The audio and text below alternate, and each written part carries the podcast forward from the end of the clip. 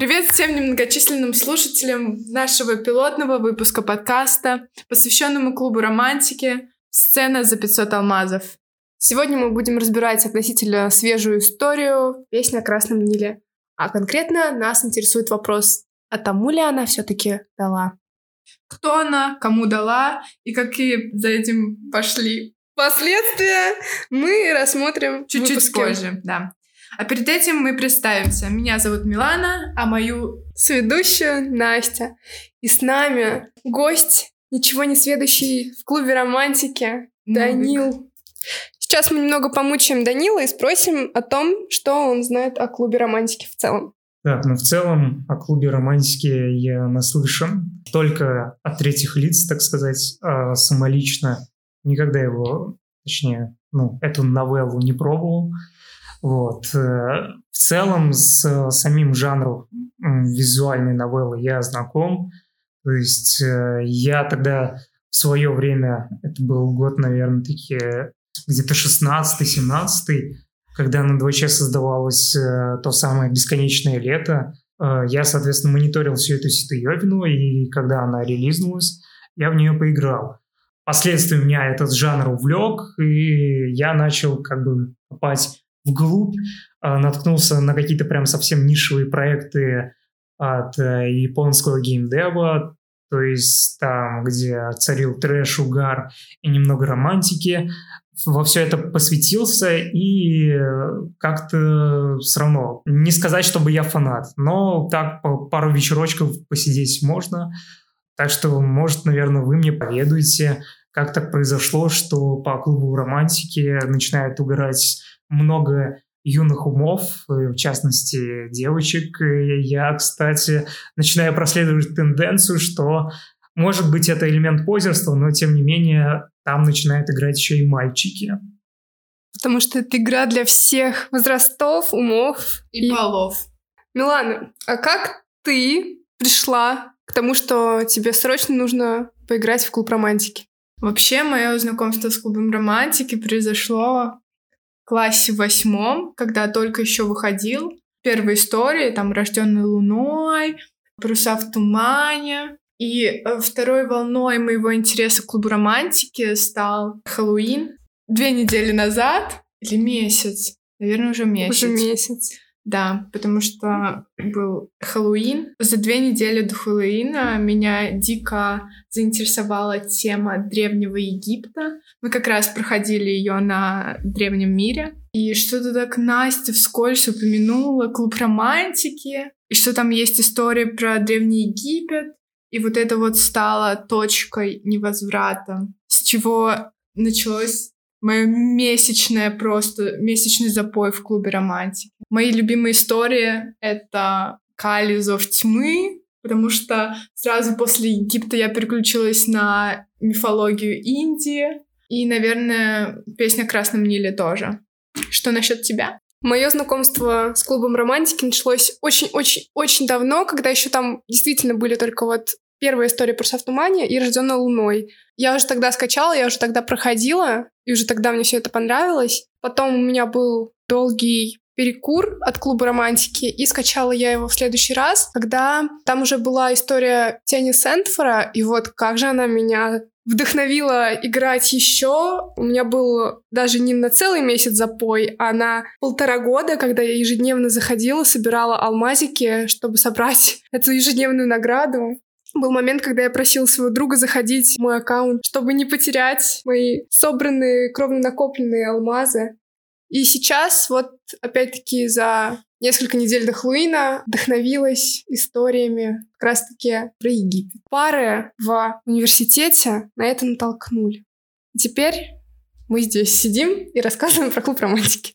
Тогда для всех не особо шарящих в этой теме расскажем немножечко о клубе романтики. Клуб романтики — это сборник визуальных новелл от э, молдавской студии Your Story Interactive, в которых игрок управляет судьбой главного героя. В самом клубе романтики большое количество разнообразных историй в разнообразных жанрах. Там есть своя внутриигровая валюта, чашечки, за которые вы проходите серии, и алмазы, за которые вы, собственно, приобретаете различные выборы и одежду красивую, потому что никуда без красивых платьев. Когда переходим, собственно, к истории песни о Красном Ниле, небольшой дисклеймер возможные спойлеры и чисто наше субъективное мнение. Мы не претендуем на истину, и, возможно, ваши впечатления будут отличаться от наших. Еще один дисклеймер. Мы можем ошибаться в ударениях. Слишком сложные для воспроизведения нашим речевым аппаратом имена попадаются иногда, поэтому амин может быть аменом. Исма Ну даже вот и- тут, э, даже ну, вы тут- поняли. Э, В общем, разнообразные искажения в ударениях тоже, пожалуйста, нам простите. Ремамао. Ремамао. Сама история выходит с мая 2023 года, но за эти полгода она успела полюбиться многим читателям. Сценаристом данной истории является Александра Рами. Для Саши эта история... Для Саши. Как Можно ты... фамильярничать, я надеюсь? Ну, наш подкаст. Хорошо, разрешаю. Для Саши эта история стала второй. Она известна по историям Кали Зов Тьмы и Кали Пламя Сансары. На момент записи подкаста вышло 12 серий, то есть полный первый сезон, и скоро будет декабрьское обновление, и мы узнаем, что будет уже во втором сезоне. В целом, по сюжету песни о Красном Ниле. Сама история разворачивается в 321 году до нашей эры в Древнем Египте при правлении фараона Мениса II. Насколько это правдивая информация, мы вам сказать сможем, потому что мы все-таки получаем историческое образование и можем сказать, что это абсолютно странная информация. Мениса Бред. II не существовало, как мы выяснили, как наш детальный анализ Википедии показал. Поэтому да. И сейчас мы спросим нашего гостя, что он вообще знает про Древний Египет. Ну, про Древний Египет я знаю мало, потому что особо им никогда в целом-то не интересовался. Я им поинтересовался так вот прям с легонца только, наверное, после фильма «Мумия». Был такой фильм в нулевых, кажется. Его очень часто крутили по СТСу. Да, вот меня прикалывал тот, тот сеттинг, в принципе.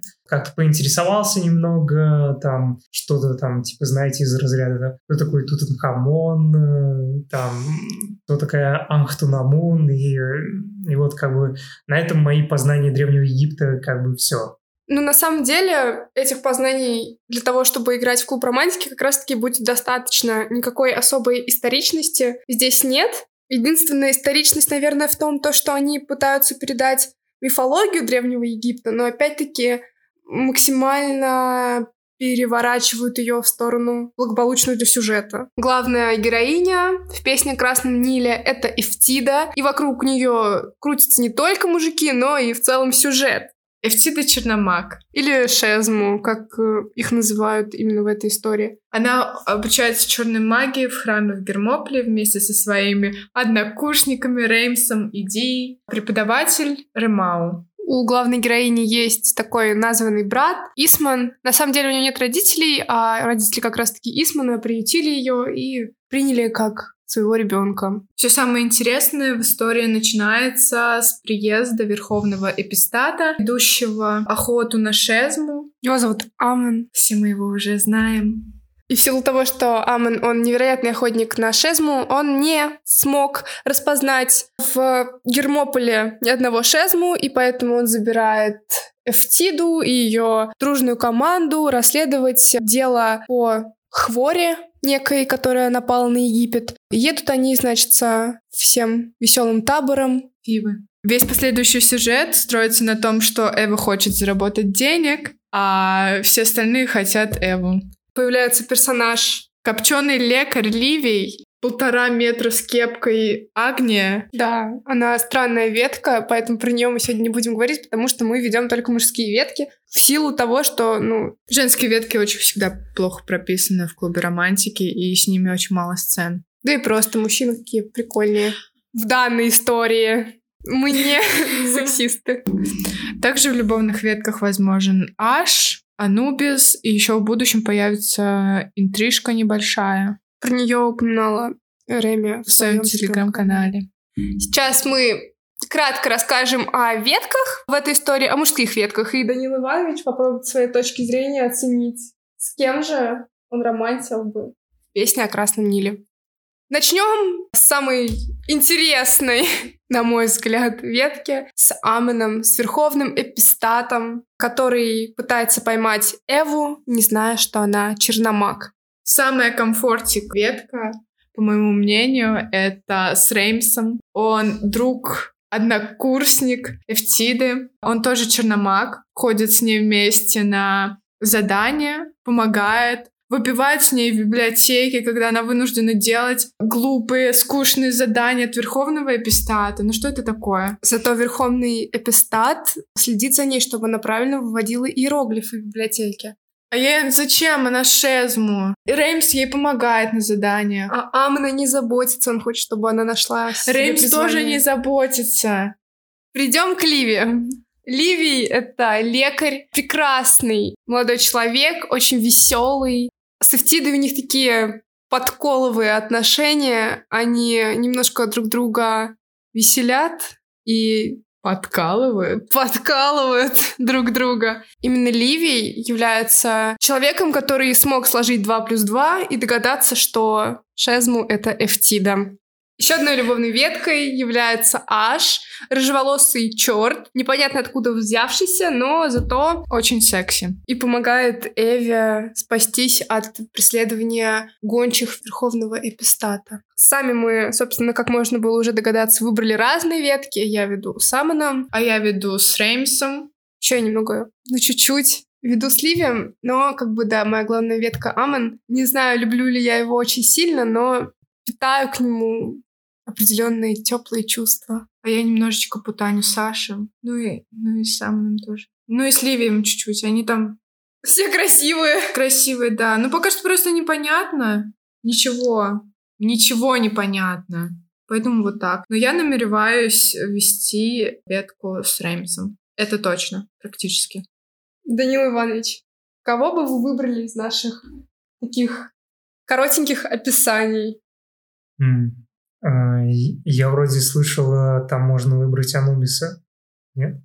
Ну, это будет в будущем, мы пока что точно ничего не можем сказать насчет этой ветки. Мы ну, я, я, я вот так тут э, по каким-то собственным предпочтениям всегда вот э, люблю определенную напыщенность, пафосность. И лично я бы очень сильно хайпил именно бы от Анубиса. Мне, мне интересно, ну, потому что это а, единственное кого я хотя бы знаю из а, вот этого Древнего Египта. Ну, как знаю, хотя бы слышал. И мне интересно, как сказать, на все вот это божественное посягательство. Как оно, как оно может э, быть, как, как оно может выглядеть. Просто интересно.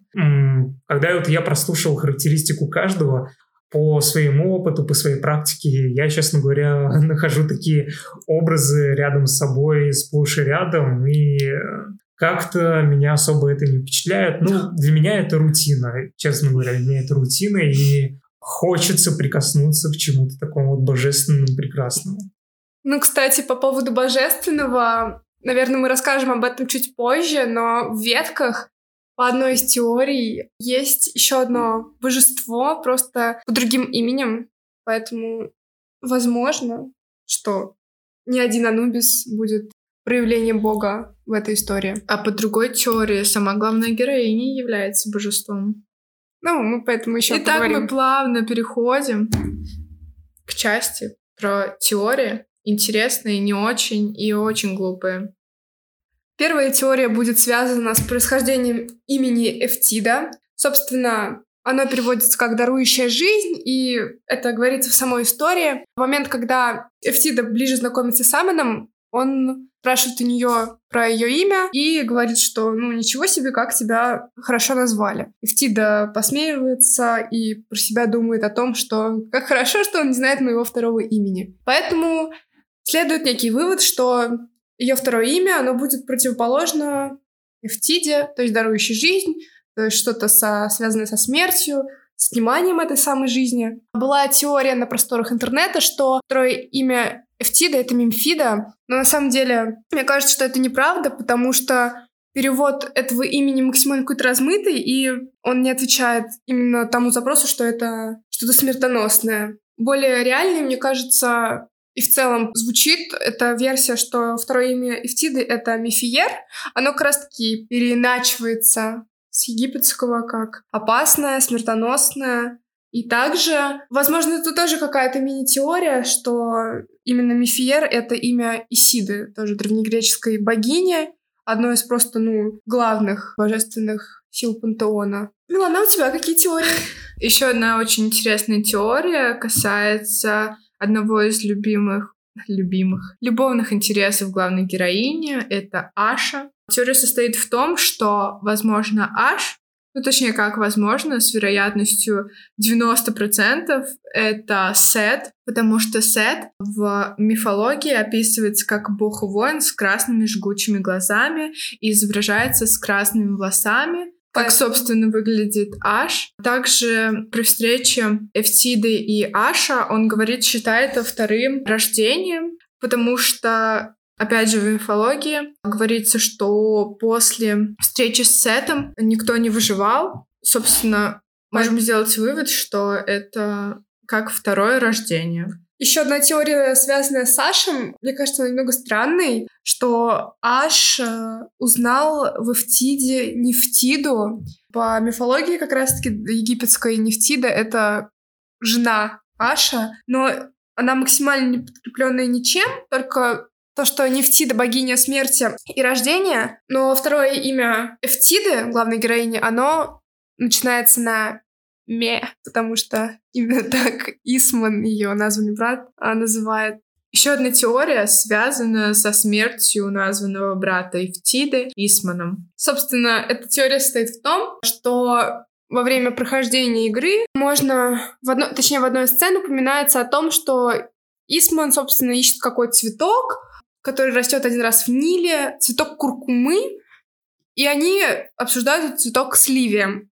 Потом в своем припадке Дия, однокурсница Эфтиды, главной героини, также упоминает этот цветок. И в последней обнове мы как раз слышали о том, что Дия как раз-таки они ну, были как-то романтически связаны с Исманом. Поэтому, скорее всего, смерть нашего дорогого братика произошла из-за того, что он пошел искать цветок, и этот цветок, похоже, либо нашел кто-то другой, либо кто-то очень не хотел, чтобы Исман его нашел. Возможно, этот цветок как-то помогает э, либо перебороть эту хворь, которая напала на Египет, либо же эту хворь как-то создать каким-то особым образом. Может быть, этот цветок как-то помогает другим негативным черномагам, не таким добрым и милым, как и в Тида.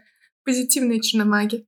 Вперед! Йоу! В общем, он помогает э, как-то отравить людей. А сейчас давайте просто как-то обобщим наше общее впечатление от истории, как раз-таки перед новым декабрьским обновлением. Какие у нас мысли, собственно, по поводу первого сезона остались?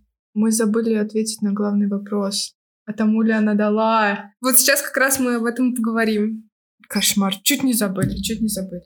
Ну, я считаю, что Амон — это как раз тот, кому следует. Следует. Потому что он верховный эпистат, он одна из таких супер основных веток. Это прямо видно сквозь него и через его призму выстраивается сюжет, и прикольный сеттинг, что их любовь запретная, что он не может ее любить, потому что она злодейка, а он такой хороший, истребляет всех злодеев.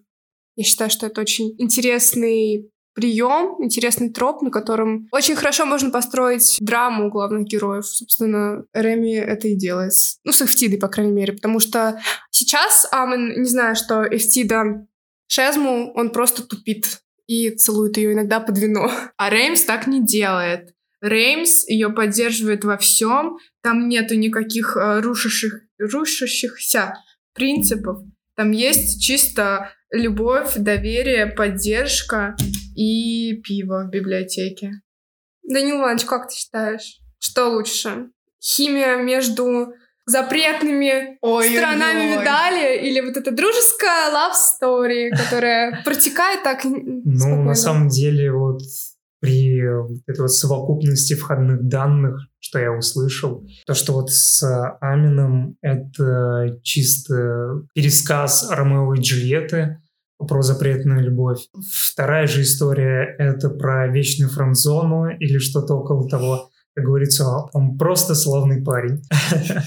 Но не для него, как говорится, она росла. Вот э, мне кажется, что все-таки даже с вот этими вот теориями можно ждать какого-то прям дальнейшего экшончика, если тут реально замечено вот что-то такое вот около божественное. Э, ведь прикиньте, это, это как, наверное, э, хождение такое вот подвигом Геракла, то когда вот она как реинкарнация ходит, отвлекается на вот такие вот свои земные испытания, а там где-то ждет ее вот Анубис, какая-то такая вот божественная синергия, и готовится реально что-то грандиозное, и если если ты как благородная девица и знающая себе цену девица, готовишь для себя чего-то большого, то ты получаешь, мне кажется, прям такую полноценную награду в виде второго бога и такое вот возвышение к божественности. Ведь э, даже недаром, наверное, показан тот же самый цветочек,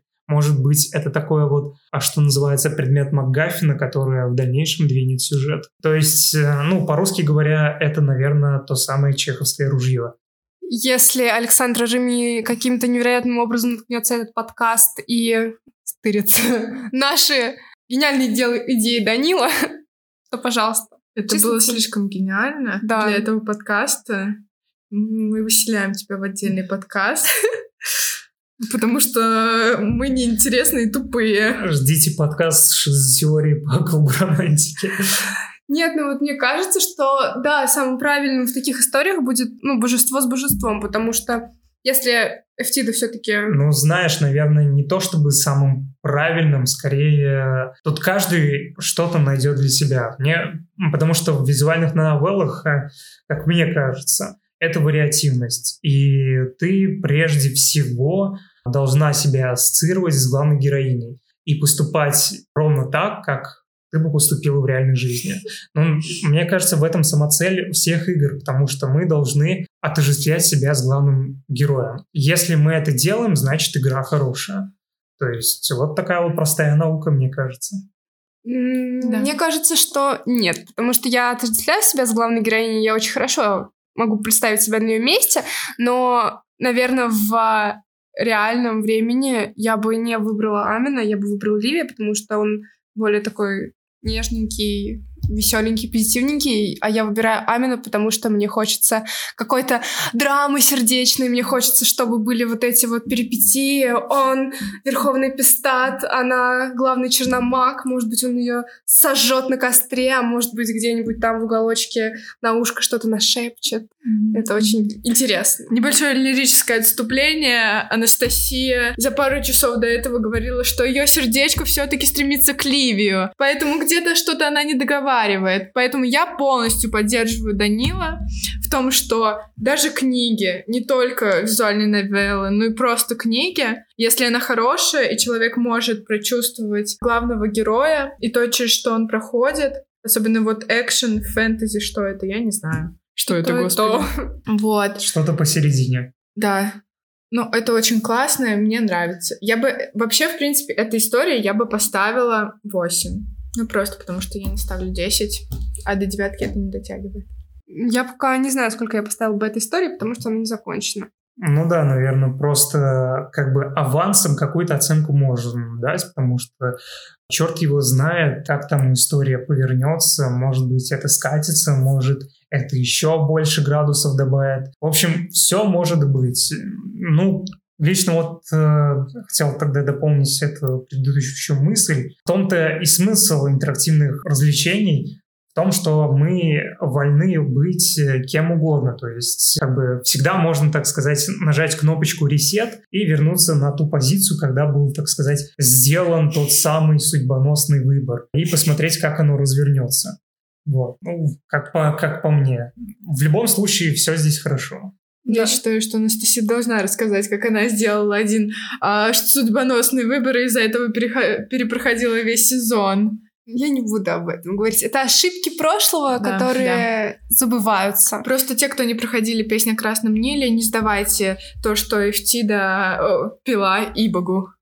Эфтида не пила Ибогу, пила Ибогу Дия. Дия. Не сдавайте Дия никогда, потому да. что Как показала Кали Зов Тьмы, если ты не сдаешь чела, он тебе потом поможет в последней серии третьего сезона. И во всех просто сезонах. Видите, тут даже такая простая общечеловеческая мораль. Держитесь друг за друга. Человек человеку брат, а не волк. То есть э, далеко на предательствах, каких-то лицемерных играх и, в принципе, играх с нулевой суммой далеко не уедешь. Поэтому э, всем нужны друзья, и друзья важны. Неважно, какой человек, если ты в нем видишь, может быть, какое-то собственное отражение, либо же какие-то чувства он тебя вызывает, какие-то такие вот теплые, не негативные, значит, э, наверное, стоит за него держаться, чего бы он там, так сказать, не думал, не делал. Всегда нужно идти до конца вместе с тем, кого ты поддерживаешь. И животным тоже помогаете, как показал Арканум. Это А, тоже лучше в первом сезоне, в четвертой серии покормить лошадь, и потом в последнем сезоне спасти Лема от смерти.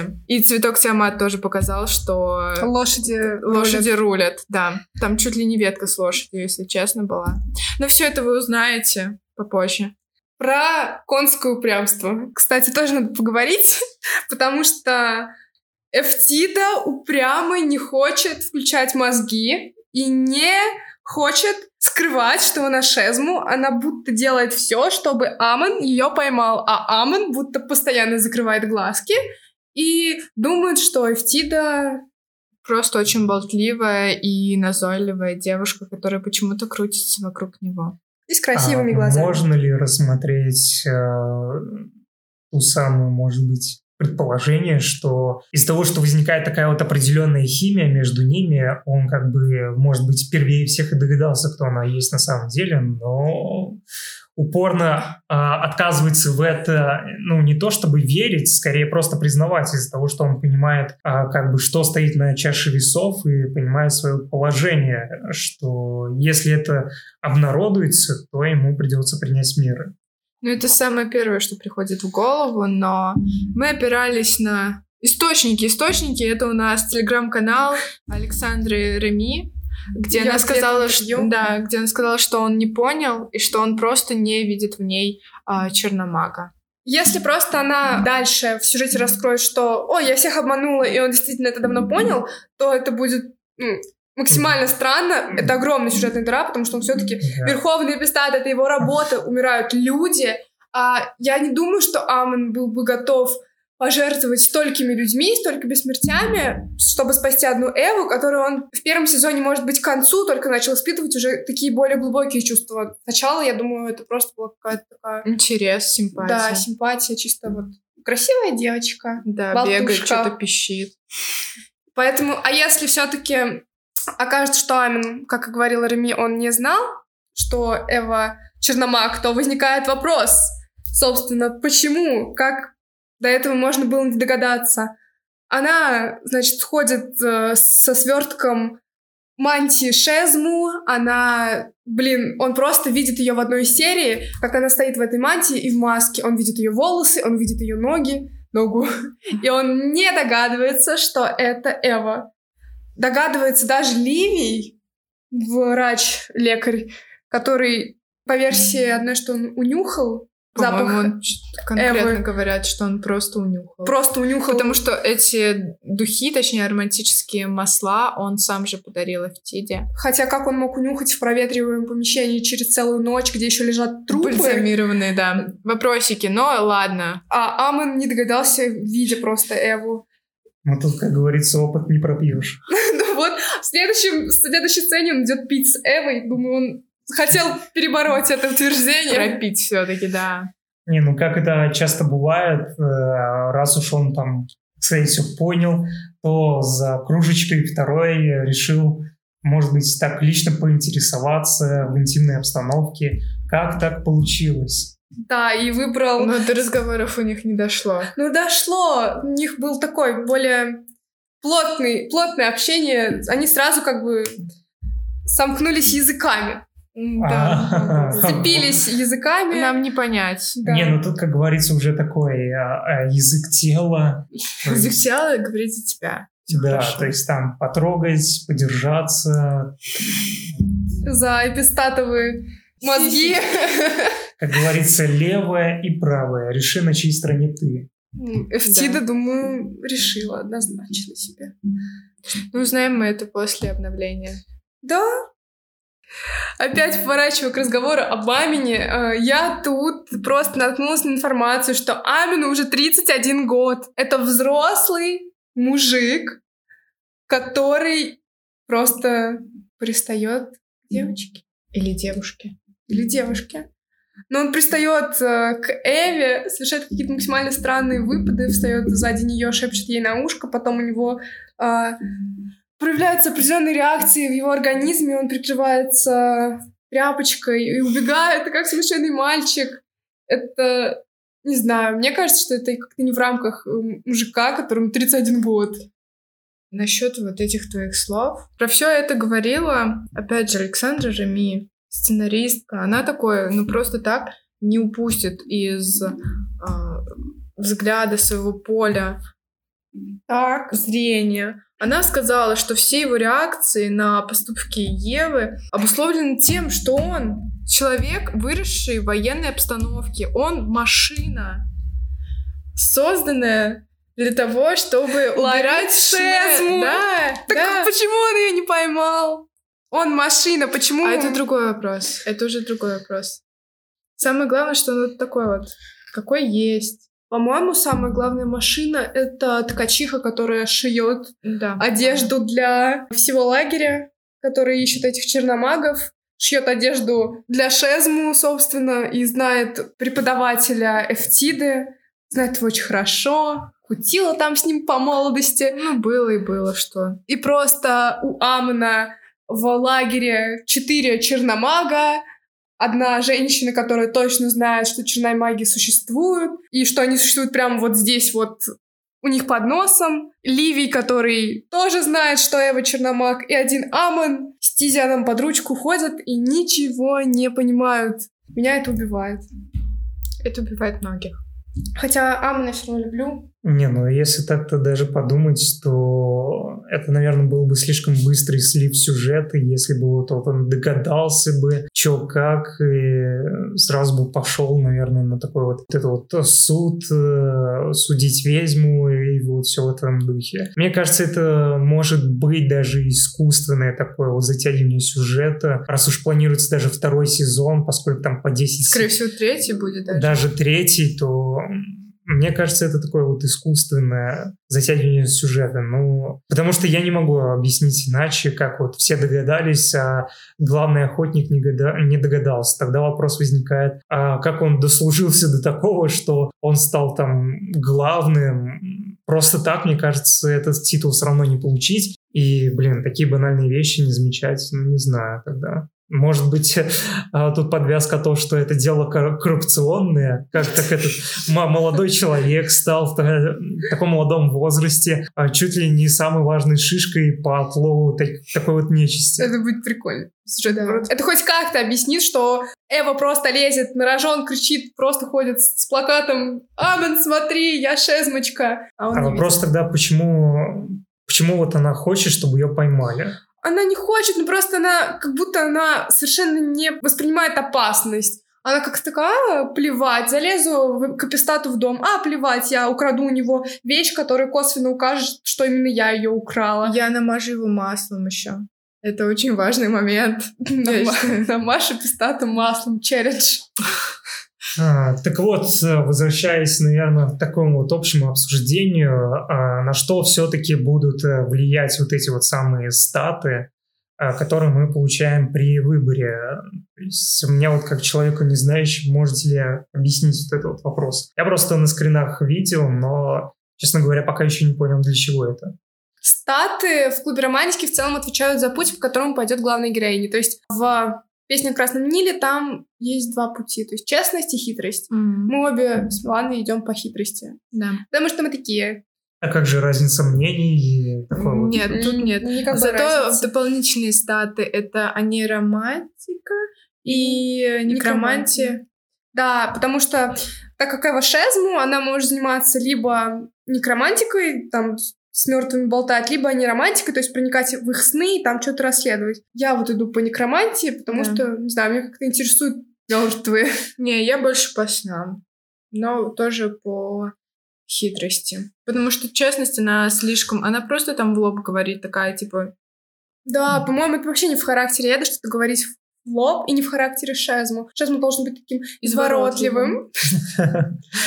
Да, вот и достигли консенсуса. Еще такой вот вопрос, то что правильно ли я понял, что э, вот этот вот выбор той или иной характеристики ведет к разным любовным путям, или, или это как-то независимо происходит? То есть вот я, например, иду от по э, линии э, снов, и я могу выйти на разных мужиков, или, или все-таки нет? Нет, мужики не зависят от э, выбора пути. Просто твой, твоя манера общения и твои, твой функционал работы будут э, зависеть от статов, а мужики нет, ты просто там выбираешь именно платный выбор уже конкретно с ними. То есть у тебя там есть Амон, за 500 алмазов иди с ним пообнимайся в его ну, тогда я, честно говоря, не понимаю. Вот если в рамках геймдева говорить, то чисто по-моему, это должно уже на что-то больше влиять, чем просто вот как бы вариант реплики. Это влияет на концовки, бывает. То есть... Не бывает, а всегда это влияет. Особенно у Реми, потому что у него сразу mm миллион концовок. Еще э, смотря с каким ты идешь персонажем, потому что, например, с кем-то точно нельзя будет сочетать какой-то стат, скорее всего.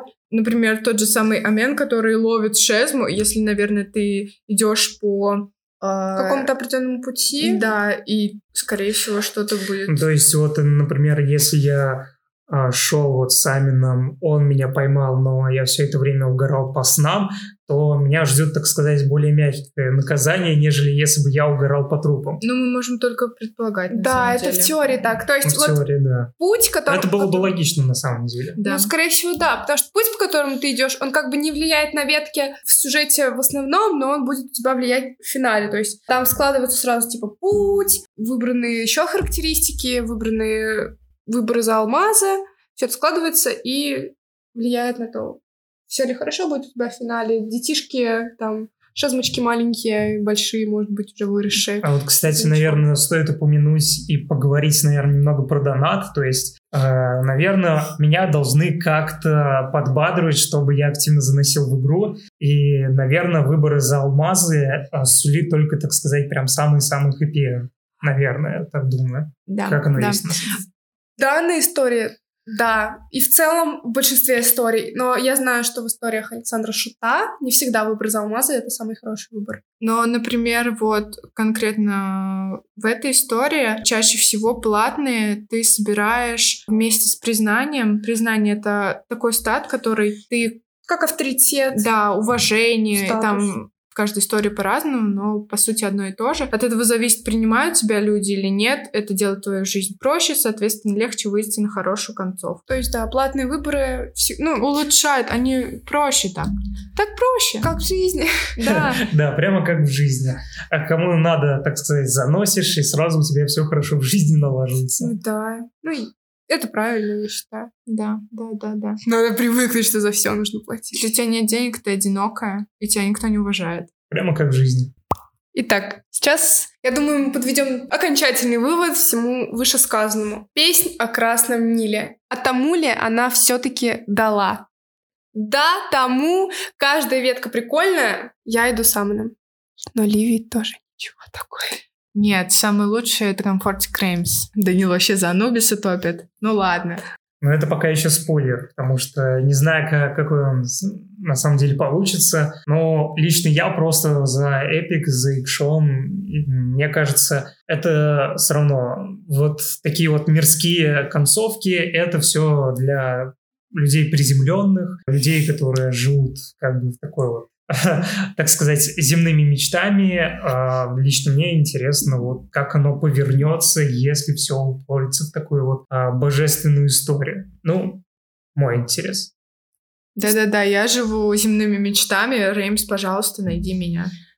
Вот так вот заканчивается наша небожественная комедия, которую мы разыгрывали здесь на протяжении 40 минут. Надеюсь, вам все понравилось. Наш пилотный выпуск подкаста «Сцена за 500 алмазов» подходит к своему логическому завершению. Мы очень рады, что вы были с нами. Всем спасибо за прослушивание. Наш подкаст вы сможете услышать на всех площадках, на которых мы разберемся. Оставляйте свое мнение в нашем телеграм-канале, который будет указан в описании этого выпуска.